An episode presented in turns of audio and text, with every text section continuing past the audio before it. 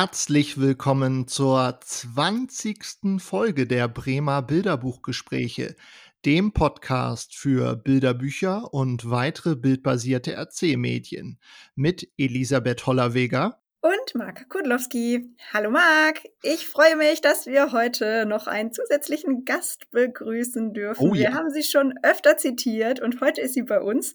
Julia Busboa von Juli liest und noch von weiteren Kontexten bekannt. Julia, schön, dass du bei uns bist. Wir freuen uns sehr. Vielleicht möchtest du dich einmal selber vorstellen. Das kannst du bestimmt besser, als ich das jetzt könnte. Ja, vielen Dank. Vielen Dank für die Einladung und auch, dass ich hier schon zitiert wurde. Das muss ich ja unbedingt alles nachhören. Ähm, genau, ich bin Julia und blogge seit 2015 auf Juli liest über Kinder- und Bilderbücher und Jugendbücher.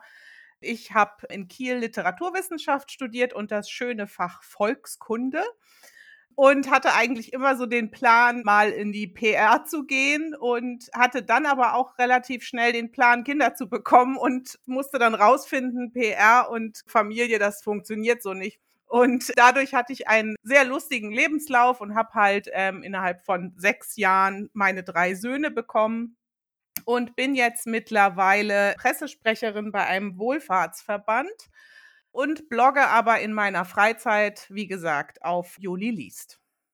Gut, wir haben, Elisa sagte gerade schon, dich auch in anderen Kontexten kennengelernt. Du bloggst nicht nur ausschließlich auf Juli liest, sondern 54 Books bespielst du auch noch. Willst du dazu auch vielleicht noch ein paar Worte sagen? Das ist ja schon wirklich ein äh, Feuilleton im Internet mittlerweile geworden. Ja, ähm, da fühle ich mich auch extrem geehrt, dass ich da mitmachen darf. Und da habe ich jetzt zwei Artikel veröffentlicht. Und zwar einen, auf den ich tatsächlich ein bisschen stolz bin, also über Armut in Kinderbüchern. Da habe ich mich mal so richtig wissenschaftlich reingekniet. Und jetzt habe ich vor kurzem noch mal einen über Klimaschutz in Kinderbüchern geschrieben. Der ist schon ein bisschen also da hatte ich schon ein bisschen mit wilderen Reaktionen gerechnet, also weil der ein bisschen abrechnet mit dem, ihr seid alle kleine WeltretterInnen, los, rettet jetzt die Welt für uns. Ähm, und dann wen sich das überhaupt richtet, dieser Auftrag und so weiter und was das für ein riesiger Auftrag eigentlich für Kinder ist. Aber da gab es nur vereinzelte kritische Reaktionen drauf. Gott sei Dank. Also wir verlinken das auch auf jeden Fall hier in den Show Notes.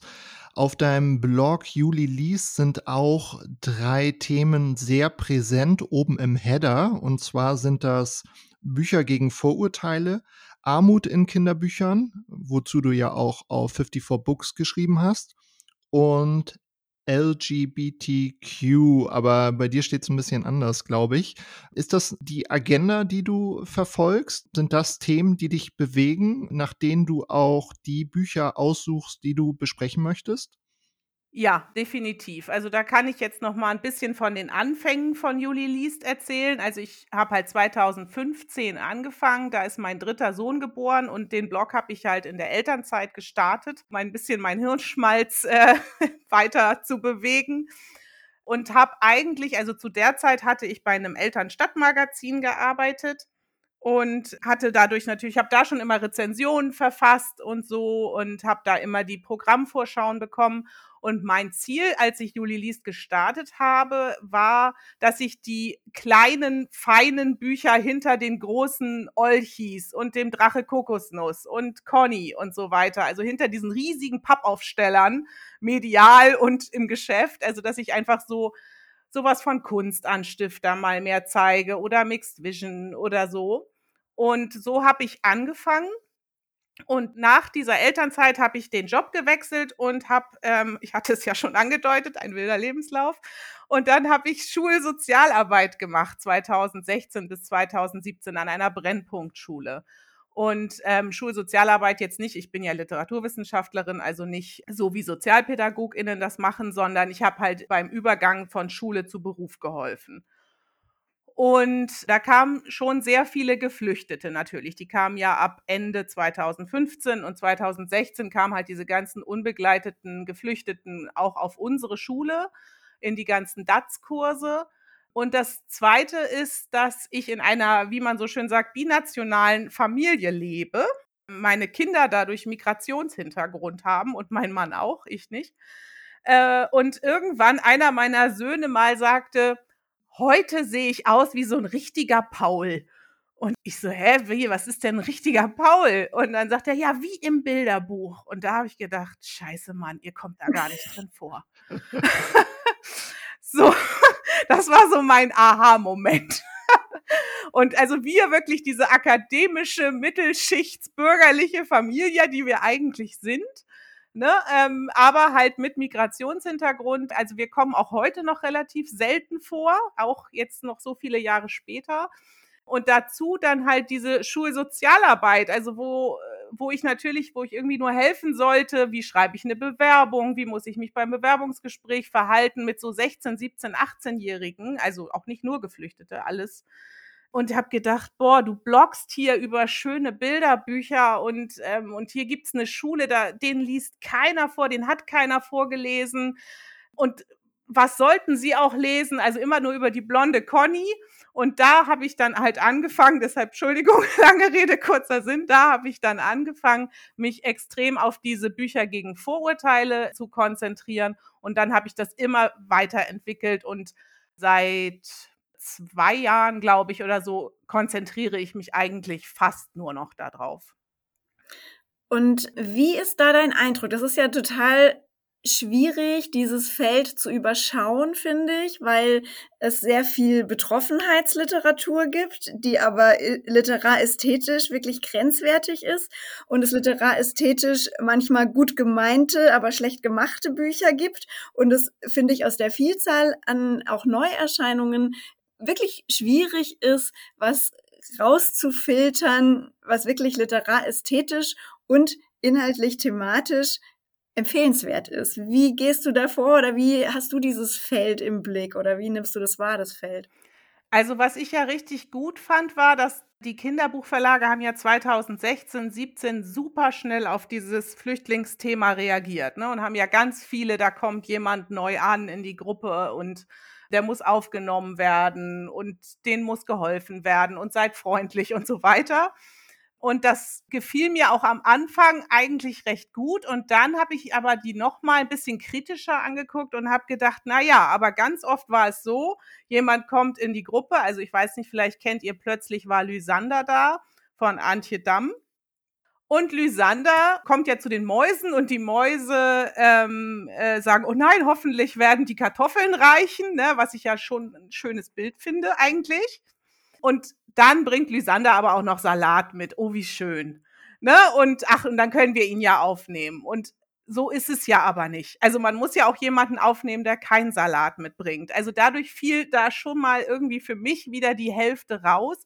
Aber ich muss auch echt sagen, ich finde auch immer cool, wenn sich Leute so hinsetzen können, irgendwie auf Instagram oder jetzt in so einem Podcast und gleich so bam, bam, bam, bam. Bei mir ist das alles ein Prozess gewesen. Also am Anfang habe ich gedacht, oh, wie schön diese Bücher. Und dann guckt man nochmal und dann sortiert man nochmal aus. Also man entwickelt sich ja auch weiter, ne? Und denkt so, nee, so, so, das kann ja so nicht funktionieren, ne? Und daraufhin habe ich mich dann halt auch gefragt, und was ist eigentlich mit denen, die einen anderen Namen haben, die aber hier geboren sind, die schwarze Haare haben, aber hier geboren sind? Also die kommen ja gar nicht vor.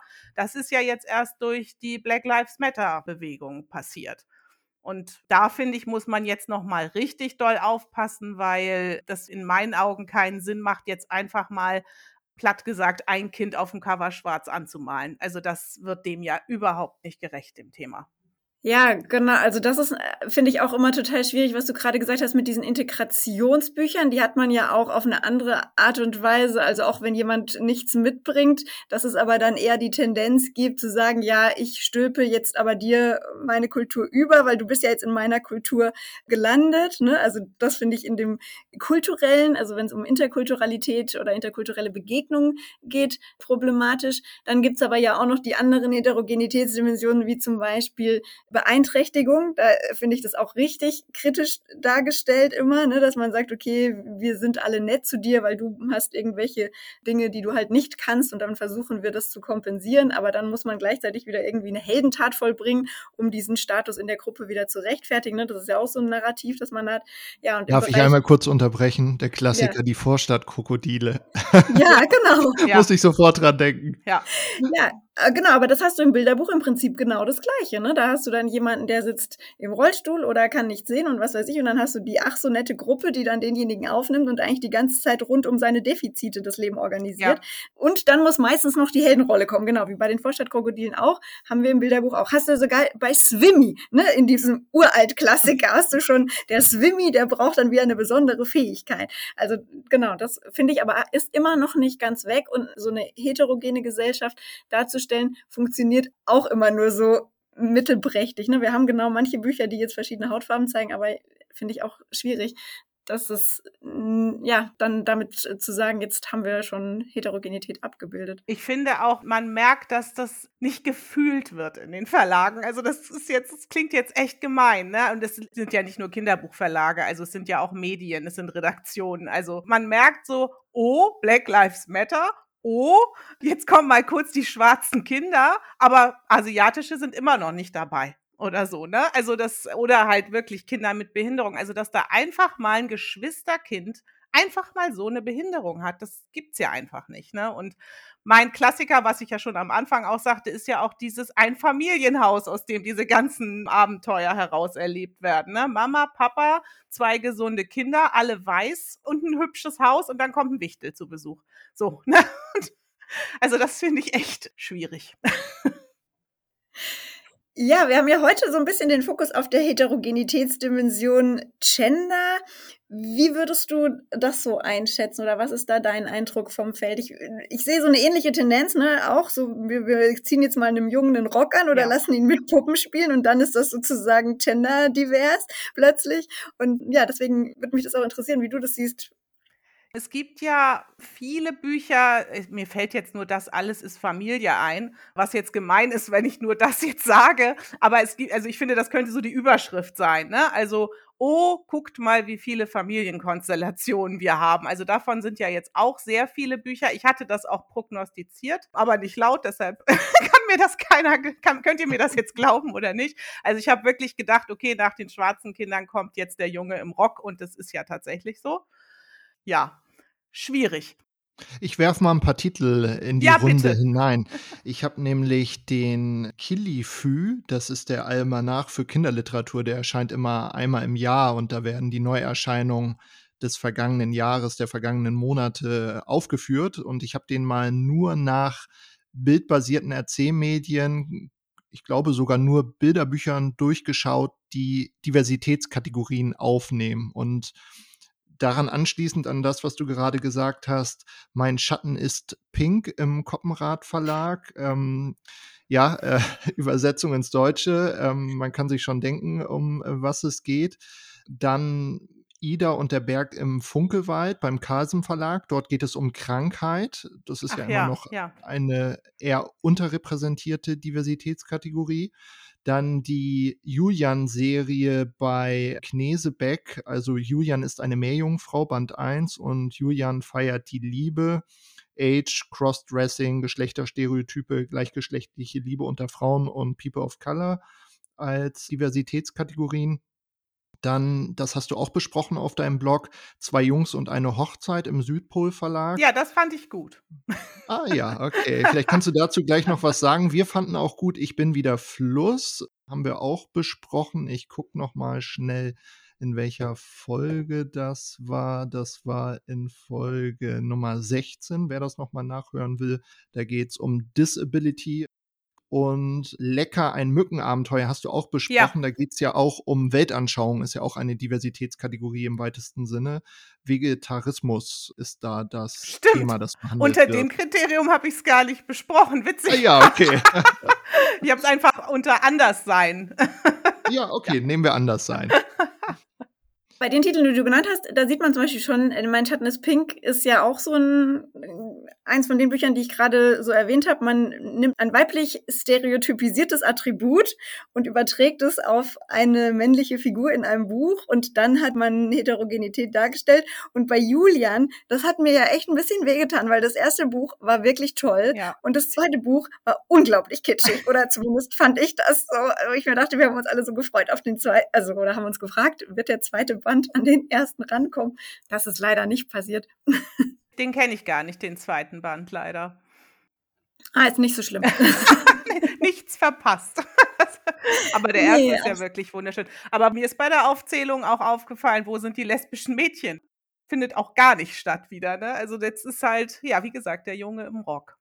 Und die Auswahl im Killifü ist ja auch recht handverlesen. Also wir haben ja noch gar nicht die ganzen Trash-Titel da mit drin, die man jetzt auch hätte nennen können. Also das sind schon eher die besseren Neuerscheinungen, die dort gelistet werden. Ja, es gibt noch das mit dem pinken Tütü, ne? Von dem Influencer. Jetzt ich Raffi und das pinke ja. Tütü ja auch eine grauenvolle Geschichte und absolut unlogisch in der Handlung, ja. ne? Furchtbar.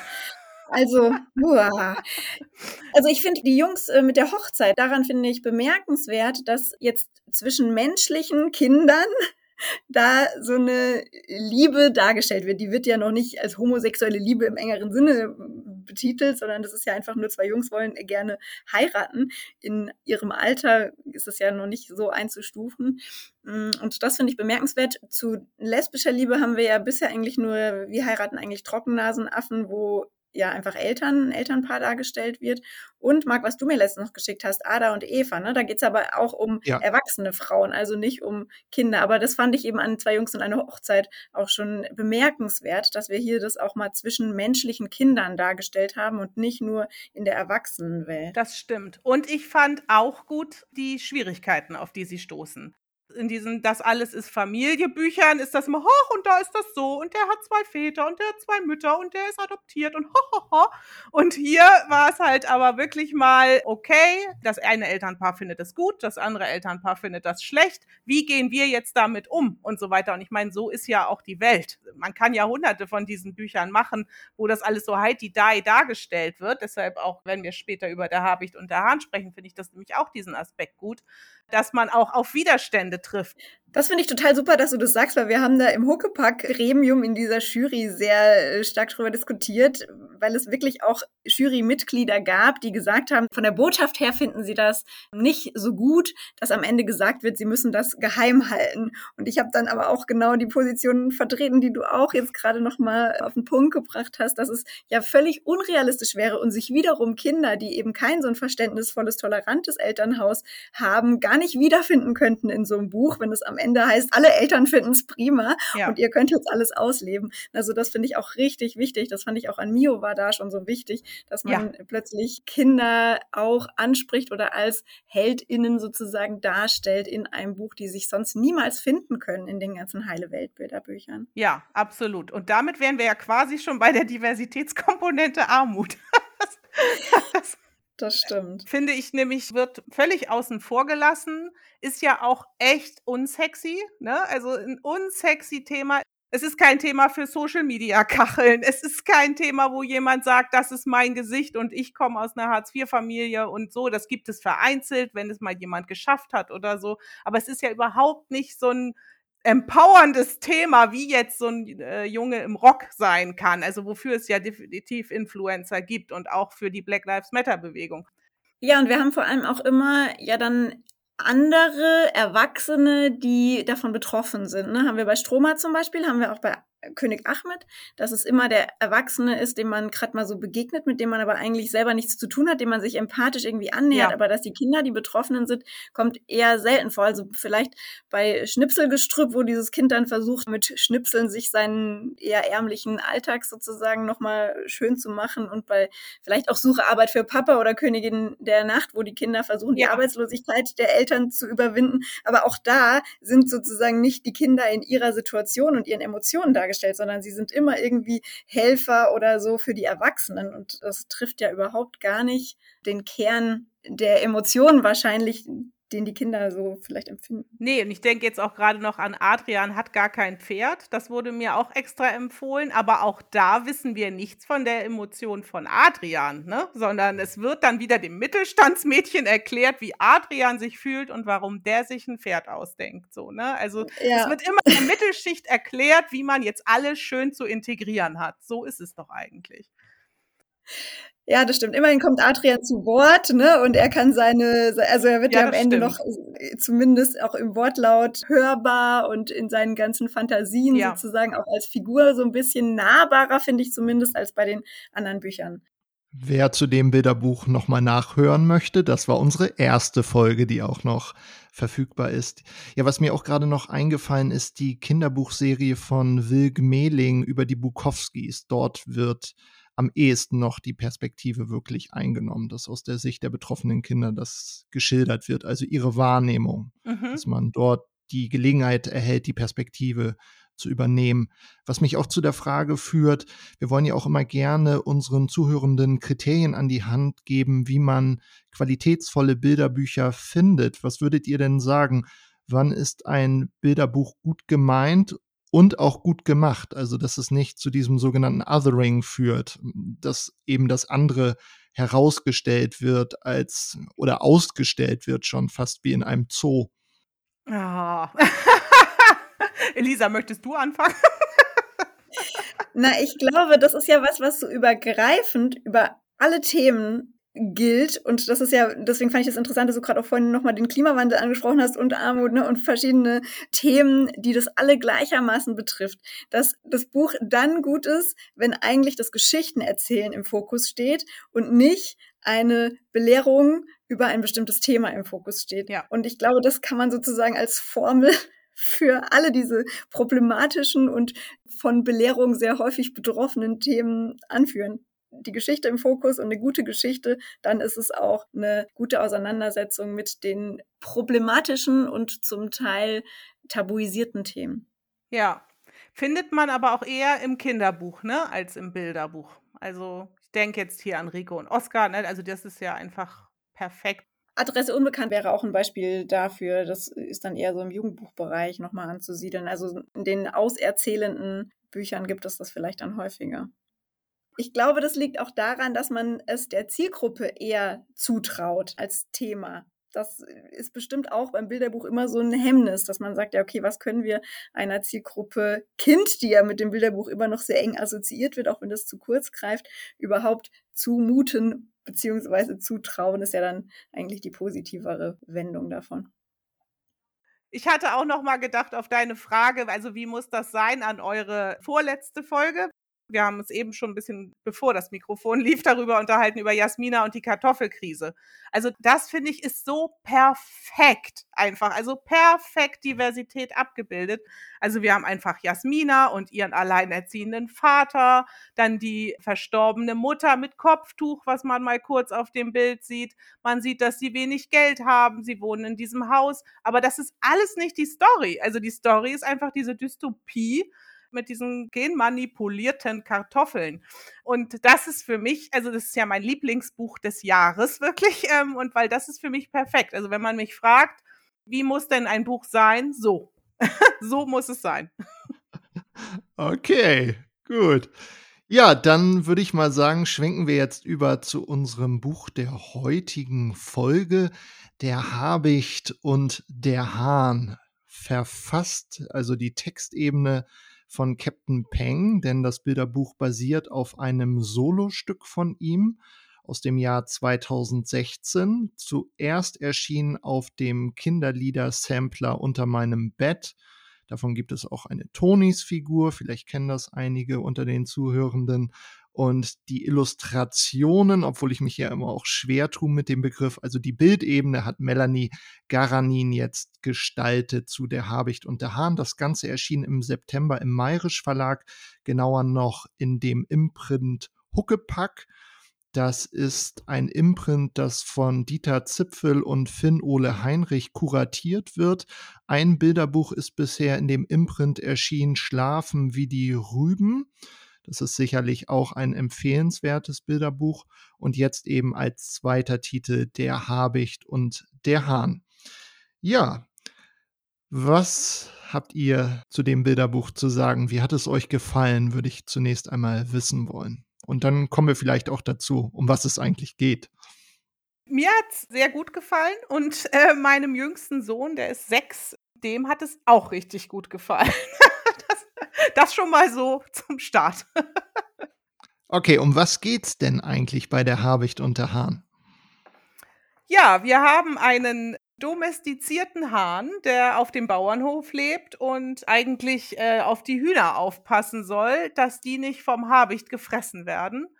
Und es wirkt ein bisschen so, als hätte der Habicht mal einen Angriff gestartet und bei diesem Angriff sind sich der Habicht und der Hahn ein bisschen näher gekommen und stellten dann fest, huch, wir sind beide aus dem gleichen Holz und wir mögen uns total gerne und wir möchten gar nicht kämpfen. Und dann wachen sie eines Morgens Arm in Arm im Hühnerstall auf und der ganze Bauernhof lacht. Der Bauer schimpfte wie ein Schwein. Genau. Denn der ist gemein. Ja, äh, wie kriegen die beiden das äh, hin? Äh, finden sie eine Lösung? Also, wie geht es eigentlich mit den beiden dann weiter, nachdem sie ausgelacht worden sind? Na ja, am Ende ist es ja tatsächlich so, doch die beiden verschmolzen zu einem wunderschönen Haarnicht. Also, ähm, sie leben ihre Liebe aus. Obwohl manche es verstehen, manche es nur halb verstehen, wird hier schön gesagt, ziehen sie das durch und fliegen ja auch zusammen ineinander verschmolzen weg. Ja, genau. Ich äh, fand auch ganz interessant. Ich denke immer bei diesen anthropomorphisierten Tieren gibt es halt auch die Möglichkeit, das einfach auf der Ebene einer lustigen Tiergeschichte zu lesen. Es gibt zum Beispiel auch zwei Papas für Tango, wo eben zwei Pinguine homosexuell sind und dann ein Ei einfach bekommen, das verstoßen wird. Und das ist auch tatsächlich eine reale Tiergeschichte, wo es nicht um mit anthropomorphisierten Tieren vonstatten geht. Und hier haben wir ja klar die Anthropomorphisierung. Dementsprechend kann man es erstmal auf so einer ersten Ebene ja auch einfach als lustige Tiergeschichte einer unkonventionellen Tierfreundschaft oder Tierliebe lesen und muss es, glaube ich, noch nicht unbedingt in den größeren Kontext, den wir gerade schon aufgemacht haben, stellen.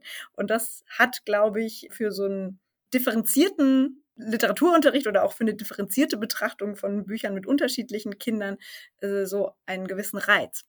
Gleichzeitig ist natürlich die Problematik, dass man die Thematik nicht so authentisch besprechen kann, wie es jetzt zum Beispiel mit den Jungs und der Hochzeit mhm. ist. Ne? Also da ist die Abstraktionsebene vielleicht dann doch ein bisschen zu anspruchsvoll. Wobei mein Sohn mich immer gleich fragte, können Tiere schwul sein? ja. Sag ich mal, ja, können sie. Ja, genau, aber da, da, sieht man ja auch, ne? Er hat es dann als Tiergeschichte ja. wahrgenommen, hat es sozusagen auf dieser Tierebene hinterfragt und nicht unbedingt transferiert, zu sagen, ja, okay, wo ist es in unserer Gesellschaft auch vielleicht ein Problem? Wo reagiert die Gesellschaft ähnlich wie der Bauer? Äh, wo reagiert die Gesellschaft ähnlich wie die Hühner oder was auch immer? Ne? Also wo haben wir Hühner und Bauern in unserer Gesellschaft? Jetzt mal ganz platt gefragt. Das muss man nicht stellen, diese Frage. Nein, ne? ja. nein, nein, das stimmt. Ja, die Erzählung ist ja recht schnell zusammengefasst. Vielleicht auch kein Wunder, das Ganze basiert ja auf einem etwa dreiminütigen Song. Wie hat Melanie Garanin denn jetzt dieses Bilderbuch gestaltet? Also sie hat sich ja einiges einfallen lassen an Finessen, um eben ja ein Lied in ein anderes Medium zu übersetzen. Also das Lied hat ja eine Nähe zur Lyrik, geht nicht in dieser auf, aber wir haben jetzt hier einen Medienwechsel vom Lied zum Bilderbuch. Das Bilderbuch ist eine Medienkombination zweier ursprünglich distinkter Medien, nämlich Bild und Text, wenn man das Ganze literaturhistorisch betrachten wollen würde. Das heißt, man hat hier zwei Ebenen, über die man eine Bedeutung generieren kann, auch im Wechselspiel miteinander. Wie nutzt Garanin jetzt das Potenzial des Mediums Bilderbuch? Was macht sie anders? Wie interpretiert sie den Song von Captain Peng? Also ich finde grandios, dass sie so kleine Bildchen einbaut, die ja den Text sozusagen kritisch aufgreifen und erweitern. Zum Beispiel die Szene, die du gerade schon zitiert hast, Marc, mit dem Schwein. Da haben wir dann unten so ein kleines Bild mit drei Schweinen und einem Ferkel und die Schweine greifen also diesen Vergleich. Der Bauer schimpfte wie ein Schwein auf, indem sie fragen, hä, ich schimpfe doch nie. Und sowas finde ich total grandios. Auch sehr gut finde ich dann so Detail Darstellungen wie zum Beispiel der Hahn schaute beschämt Das sieht man dann in so kleinen skizzenhaften Bildern, die aneinandergereiht sind, wie so ein Daumenkino, wie der Hahn sich hinter seinem Flügel versteckt zunächst und sich dann erst so nach und nach aus dem Flügel und aus dem Verstecken herausschält. Also bei solchen Szenen finde ich es richtig gut umgesetzt und eine ganz tolle Erweiterung und auch Auseinandersetzung mit dem Text. Wir haben uns natürlich das Lied auch mehrfach angehört danach. Ich finde, dass sie diesen Rhythmus und dieses Schnelle und was du ja sagtest, das ist ein Lied von drei Minuten, das hat sie dieses Rasante total eingefangen. Ne? Also durch diese vielen verschiedenen kleinen Bilder und ähm, also das hat ja schon manchmal was Comichaftes und nimmt das total auf. Also ich glaube, wahrscheinlich hat sie dieses Lied auch hundertmal gehört und sich davon inspirieren lassen. So wirkt es auf mich irgendwie. Ne? Habt ihr auch Lied und Bilderbuch parallel rezipiert? Habt ihr das mal ausprobiert? Also während das Lied lief, die Bilderbuchseiten anzusehen? Habt ihr das mal gemacht? Ich habe das mal meinem Sohn gegeben, aber ich bin dann, glaube ich, rausgegangen. Mach du das mal. Marc, hast du das gemacht? Ja, ich äh, habe das sogar mehrfach gemacht. Also ich habe mir zunächst das Lied angehört, dann das äh, vielleicht auch mehrfach, das Bilderbuch mehrfach angesehen und dann habe ich im Hinblick auf mögliche didaktische Konzeption mir überlegt, okay, wie wäre das jetzt eigentlich, wenn man das symedial, also parallel rezipiert? Was passiert da eigentlich und wie wirkt das auf die einzelnen Medien zurück? Und dabei ist mir aufgefallen, dass das, also das Lied ist ohnehin recht schnell, hat ein zügiges Tempo, es reimt sich auch, also das, was du gerade angesprochen hast, es hat einen schönen Rhythmus, es läuft gut durch, aber es ist jetzt kein klassisches AB-AB-Reimschema, ähm, dass dieses Tempo auch vom Bilderbuch aufgenommen wird, dass man das Bilderbuch wirklich sehr schnell rezipieren kann es aber Sinn macht, es mehrmals zu rezipieren, eben weil wir Einschübe haben, wie den, den Elisa gerade genannt hat, also wo die Schweine kommentieren, Moment mal, wir schimpfen doch gar nicht so wie der Bauer. Und da ist es wirklich sehr raffiniert gemacht, dass all das, was nicht im ursprünglichen Lied ja also verbalsprachlich genannt wird, sondern von Garanin hinzugefügt worden ist, orthografisch korrekt dargestellt wird, also mit Groß- und Kleinschreibung, während all der Liedtext im Bilderbuch komplett in großen Lettern abgedruckt ist und mitunter sogar der Buchstabenabstand an den Stellen erhöht worden ist, wo Captain Peng etwas die Silben zieht, also wo er versucht da bei betonte, unbetonte Silbe ein bisschen den Schwerpunkt drauf zu legen, beziehungsweise das zurechtzubiegen. Und das funktioniert unglaublich gut, auf diese Medienspezifika aufmerksam zu werden, oder so ging es zumindest mir, wenn man beides sich einmal zusammen ansieht oder zusammen rezipiert, weil dann tritt noch stärker hervor, was das eigene des jeweiligen Mediums ist. Also da hatte das Ganze für mich gewonnen, jetzt mal als Ausblick für didaktische Settings, für all diejenigen, die sich überlegen, hm, wäre das was für ein Unterricht? Also das ist auf jeden Fall eine schöne Gelegenheit, weiterführende Beobachtungen anzustellen, wenn man die Medien zunächst einzeln ja, sich angehört, angesehen hat ja, damit hat man dann eigentlich so eine Multisensory Story schon fast beieinander. Ne? Man hat einen Text zu lesen, hat Bilder zu gucken, hat Musik zu hören und wird dann vielleicht auch so ein bisschen in diese Welt mitgenommen. Ich finde auch, dass sie relativ eindeutig in der Darstellung, in der bildlichen Darstellung ist. Es ist auch vielleicht nicht ganz so üblich. Auf der Seite zum Beispiel, auf der es heißt, doch die beiden haben entdeckt, wie unpraktisch o Schreck, dass sie einander nun mal leider mögen. Da sind die so in einer Art Liebesakt dargestellt, der ja dann auch nicht ja ausgeblendet wird, könnte man sagen. Aber auch so süß, ist echt meine Lieblingsseite. wie die da beide sich so angucken mit den Schnäbeln. Das finde ich so niedlich. Aber das wundert mich, dass du das so gelesen hast oder ihr das so gelesen habt. Ich habe da an eine klassische Rauferei im Comic gedacht. Also wo wie bei Asterix und Obelix sich so eine Raufwolke bildet, dass das hier eine Rückblende ist, dass das eben so die Gelegenheit war, wo sie sich erstmals schätzen Ach so, gelernt so habe ich das auch verstanden. Sie, genau, sie wollen sich keilen und dann merken sie, ach, irgendwie, der sieht ja doch ganz gut aus. Ja, aber am Ende, also ja klar, in dieser Szene, wo so alles so durcheinander geht, ja, aber sie landen doch dann so aufeinander in so einer ja. Szene, wo man ja. denkt, okay, das ist jetzt hier so eine Liebesszene. Ja. Da ist die Rauferei direkt übergegangen in den Akt sozusagen. Ja, genau. Oder erst einmal die Annäherung, würde ich vielleicht sagen. Und ich bin. Also, ich weiß nicht, ich finde die Darstellung ist sehr eindeutig. Ah, okay, okay. Ähm, hm, ja, ich äh, gucke gerade so ein bisschen abwärts der Körper. Ich verstehe, was du meinst. Alles klar. Ja. Die Annäherung im Beckenbereich. geguckt. Ich ja, vermute, ich, es ist anatomisch zwar für die Tiere nicht ganz korrekt, aber die Assoziation bietet sich zumindest an. Na gut, aber man kann es offensichtlich auch anders sehen. Das ist doch schon mal gut zu wissen. Es ist auf jeden Fall eine wichtige Szene. Wir haben hier eine Zäsur. Das wird auch klanglich ausgestellt von Captain Peng und hier auch nochmal visuell unterstrichen von Garanin, indem hier ich glaube, das ist das einzige Mal, die Buchstaben farbig ausgemalt sind. Also es ist eine deutliche Markierung. Okay, hier ist etwas, was eigentlich so nicht sein darf. Der Normbruch ist passiert. Besonders gut finde ich ja dann auch die Handlungsmotivation, die ja nochmal dargestellt wird des Hahns, weil er ja dann auch nochmal so deutlich macht, dass die Hühner alle fade sind und der Habicht eben eher so sein Ideal eines Lebens auch verkörpert. Also so diese Abgrenzung von den eher langweiligen Hühnern, für die er eigentlich immer sorgen soll, hin zu einem erstrebenswerten Leben in Freiheit. Aber ich glaube, das war ein Kritikpunkt. Ja. Genau. Führ den mal aus. Du hast es ja schon rezensiert äh, vor dieser Podcast-Folge auf deinem Blog. Verlinken wir natürlich. Genau. Ähm, das finde ich fies. Also darf ich es mal vorlesen? Ja, klar. Ja, gerne. Also, der Hahn versuchte so zu tun, als wäre er cool mit jedem Huhn, doch insgeheim fand er die meisten Hühner fade. Das ist ja noch in Ordnung. Also man darf ja fade oder aufregend finden, wen man will. Aber sie pickten stumpf und ohne Wunsch, verließen niemals ihre Zunft und diskutierten nur die Farben ihrer Schale. Also ich finde das frauenfeindlich. Tut mir leid also weil es ja einmal impliziert, ach so müssten die nur ein bisschen aufregender sein und zack würde er gar nicht äh, auf den Habicht stehen und auf der anderen Seite ist es wirklich dieses dumme Hühner-Narrativ, finde ich. Also das finde ich ein bisschen doof.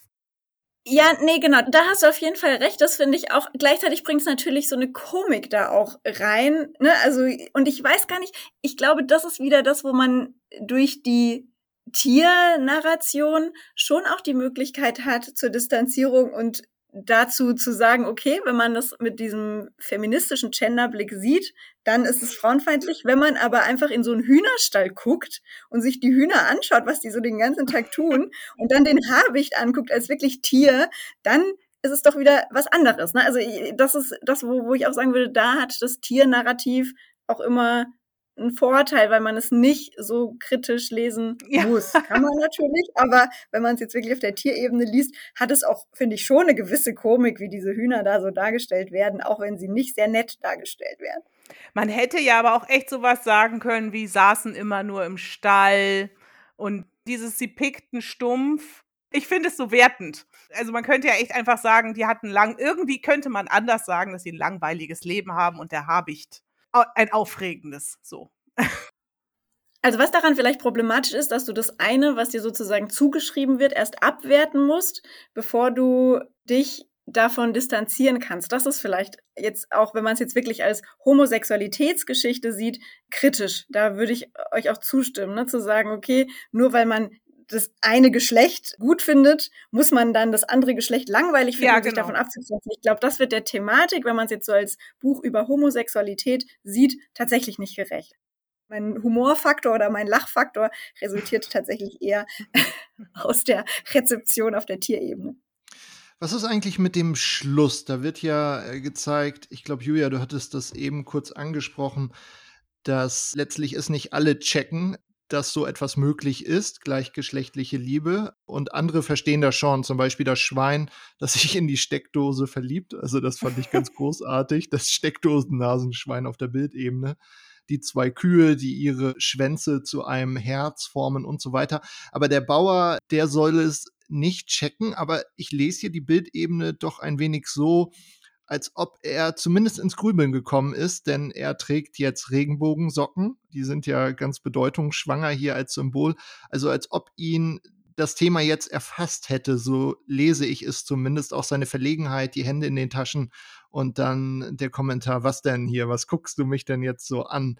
ähm, ist das jetzt so, so die Auflösung, das Thema in den Diskurs, in den gesellschaftlichen Diskurs hineinzubringen? Ist das das, was das Lied auch will, das Bilderbuch? Kann man das so lesen?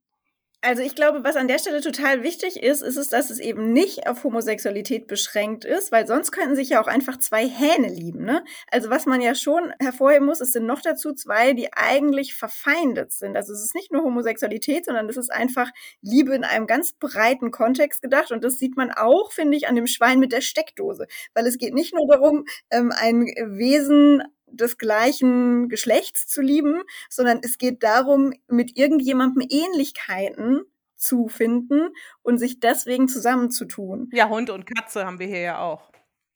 Ja, und ich glaube auch Hautfarbe als Diversitätskategorie ist hier enthalten, die zwei Hände, die sich umspannen ja. oder die Arme. Also da ist es auch gar nicht klar, äh, also welche Farbe das jetzt genau ist, spielt gar keine Rolle. Also einfach Unterschiedlichkeit, dass das trotzdem zusammengeht auf ganz verschiedenen Ebenen. Ich wollte noch sagen, und ich glaube, der Bauer, der soll schon sagen, dass der Diskurs jetzt gestartet ist. Also, dass auch der Bauer nicht mehr äh, seine Augen verschließen kann, ne? sondern zumindest muss er mal drüber nachdenken. Und wenn er es dann immer noch nicht versteht, hat er immerhin noch mal drüber nachgedacht schon mal. Genau, weil die Regenbogensocken, finde ich, passen, äh, fassen das auch ganz gut zusammen nochmal. Also diese gesamte Darstellung von verschiedenen Liebeskonstellationen, die daneben abgebildet ist. Ja, was ich noch sehr besonders für das Bilderbuch fand, sind die intermedialen Bezüge, die Garanin herstellt, nämlich, dass sie durch ausgerissenes Notenpapier, das collageartig so in die Seiten hineingearbeitet ist, immer wieder auf das Ursprungsmedium, das Lied referenziert und auch in der Mitte des Bilderbuchs wo in der entsprechenden Stelle im Lied Captain Peng, ich glaube, das nennt man Vokalise, also nur na, na, na, na, na, na singt, äh, sich auch überlegt hat, okay, wie setze ich das denn jetzt bildhaft um? Und dort eine Konzertbühne entworfen hat, wo die Figuren miteinander tanzen, also wo auch eine Band sichtbar wird, also die Dynamik des Liedes zu transportieren, auch, dass wir auf einer Doppelseite mehrere Handlungssituationen haben, sogenanntes pluriszenisches Erzählen, also das Tempo des Liedes umzusetzen, immer wieder zu referenzieren auf das Ursprungsmedium. Das ist ihr meines Erachtens wirklich sehr, sehr gut gelungen oder auch an der Stelle, wo die Disco-Kugel auf der Bildebene sichtbar ist. Da haben wir einen Xylophonton, den, glaube ich, Captain Peng anschlägt. Und als ich dann eben beides parallel rezipiert habe, habe ich gedacht, ah ja, zu diesem Ton passt wirklich die Disco-Kugel ganz wunderbar. Also da hat sie wirklich sehr viele Ideen gehabt und gleichzeitig hat sie auch noch auf, ja, man kann sagen, das war das Werk, mit dem sie den Durchbruch geschafft hat mit Nils, das letztes Jahr erschienen ist, eine autobiografische Graphic Novel. Da hat sie auch einen intramedialen, also einen intertextuellen Verweis, nämlich das Pferd, auf dem Nils reitet. Das findet sich auch auf einer Seite wieder. Also hier ist wirklich ganz viel hineingepackt, was man erst nach und nach freilegt in der Rezeption. Das hat sie wirklich ganz, ganz wunderbar gemacht. Also ich bin da schon wirklich gespannt, was als nächstes kommt. Auch dieser Strich gefällt mir total gut. Ich glaube, sie malt mit einer Art Füller aufs Papier, soweit ich das auch in Videos gesehen habe. Also es ist so ein ganz, ich will mal sagen, rotziger Strich, der aber äh, wirklich wohl komponiert wirkt. Also die visuell-ästhetische Ebene hat mich auch sehr angesprochen, ganz abseits von der thematischen Ebene, die hier vielschichtig verhandelt wird. Und das alles zusammen macht es ja auch wirklich zu einem besonderen Bilderbuch, ne? Also, ihr seht ja vermutlich auch sehr viele Bilderbücher. Und ich finde auch Schlafen wie die Rüben, ne, vom Huckepack Verlag. Also, das ist endlich mal was Neues und auch authentisch, finde ich, nicht so aufgesetzt. Gute Themen, gerade auch bei Schlafen wie die Rüben. Da finde ich uns mal als Familie wieder tatsächlich bis jetzt sind es ja nur zwei, ne? Zwei gute, ja. mutige Bilderbücher, wovon sich andere mal echt eine Scheibe abschneiden können, so finde ich. Aber ich verstehe noch nicht so ganz, warum sie nicht das mit dem Lied mehr in die Vermarktung mit einbeziehen. Weil ich glaube, jetzt gerade, wenn ich mir das so für eine Kindergruppe vorstelle, ne, müsste man doch eigentlich sagen, ja, und wir tanzen alle dazu und jeder sucht sich heute mal sein Habicht oder sein Hahn aus, mhm. dem, den er vielleicht sonst eher noch nicht so wahrgenommen hat oder eher als, weiß ich nicht, anders wahrgenommen hat. Also ich glaube, man könnte da wirklich mit mehr Vermarktung des Liedes auch mit vielleicht auch nochmal eine Zielgruppe erreichen, die in die Richtung vielleicht eher sich aktivieren lässt. Obwohl ich schon bemerkenswert fand, auf der letzten Seite findet sich ein Data-Matrix-Code oder der Link, das weiß ich nicht mehr ganz genau, aber äh, leitet dann auf die entsprechende Soundcloud-Seite weiter. Ja. Das fand ich auch ganz gelungen vom Verlag, dass da mitgedacht wird und dass die Produkte nicht als isoliert betrachtet werden, sondern als Medienverbund. Aber du hast natürlich recht. Also gerade für didaktische Konzeption, da ist jetzt an einiges zu denken. Und dann kann man es eben auch weiterspinnen. Was ist mein Hahn? Äh, was ist mein Habicht? Also da geht es jetzt weiter. Genau, wenn vorne, glaube ich, draufstehen würde, das Buch zum Lied oder so irgendwas, wäre es vielleicht vom Marketingaspekt auch nochmal ein bisschen stärker hervorgehoben, als es jetzt natürlich schon ist. Ne? Also ich finde ich auch gut, dass darauf verwiesen wird. Ja, das Thema Diversität wird uns natürlich weiter beschäftigen. Julia, wir danken dir sehr, sehr, dass du heute zu Gast warst. Es war uns eine große Freude. Hab vielen lieben Dank. Wir werden deinen Blog auf jeden Fall weiter verfolgen und hoffen, dass sich unsere Wege häufiger mal kreuzen werden. Ja, vielen Dank auch von meiner Seite. Das hat echt Spaß gemacht. Vielleicht darf ich ja mal wiederkommen. Ja, sehr gerne. Also wie gesagt, du bist ja sowieso eigentlich fast immer mit dabei, weil wir dich so oft zitieren. Aber wir freuen uns natürlich auch, wenn du nochmal live mit uns ins Gespräch kommst. Das war sehr äh, bereichernd. Vielen Dank. Ja, liebe Zuhörenden, wir freuen uns, dass ihr auch in dieser 20. Folge uns die Treue gehalten habt. Wie immer gilt, wenn ihr eine kleine Bewertung hinterlassen würdet oder ein paar Sterne verteilen könntet, natürlich am liebsten fünf, hilft uns das vor allen Dingen, dass der Podcast besser gefunden wird von interessierten, hoffentlich MultiplikatorInnen, die besondere Bilderbücher in die Praxis tragen wollen. Denn das ist unser Auftrag und ja, wir hoffen da Monat für Monat euch ein paar Titel vorstellen zu können, die es wert sind, von Kindern gelesen und geliebt zu werden. Wir bedanken uns nochmal ganz herzlich bei euch fürs Zuhören. Ich bedanke mich bei Julia Bos. ich bedanke mich bei Julia Bosboa und Elisabeth. Und ja, freue mich, wenn wir uns dann im nächsten Monat wieder hören. Tschüss. Tschüss. Tschüss.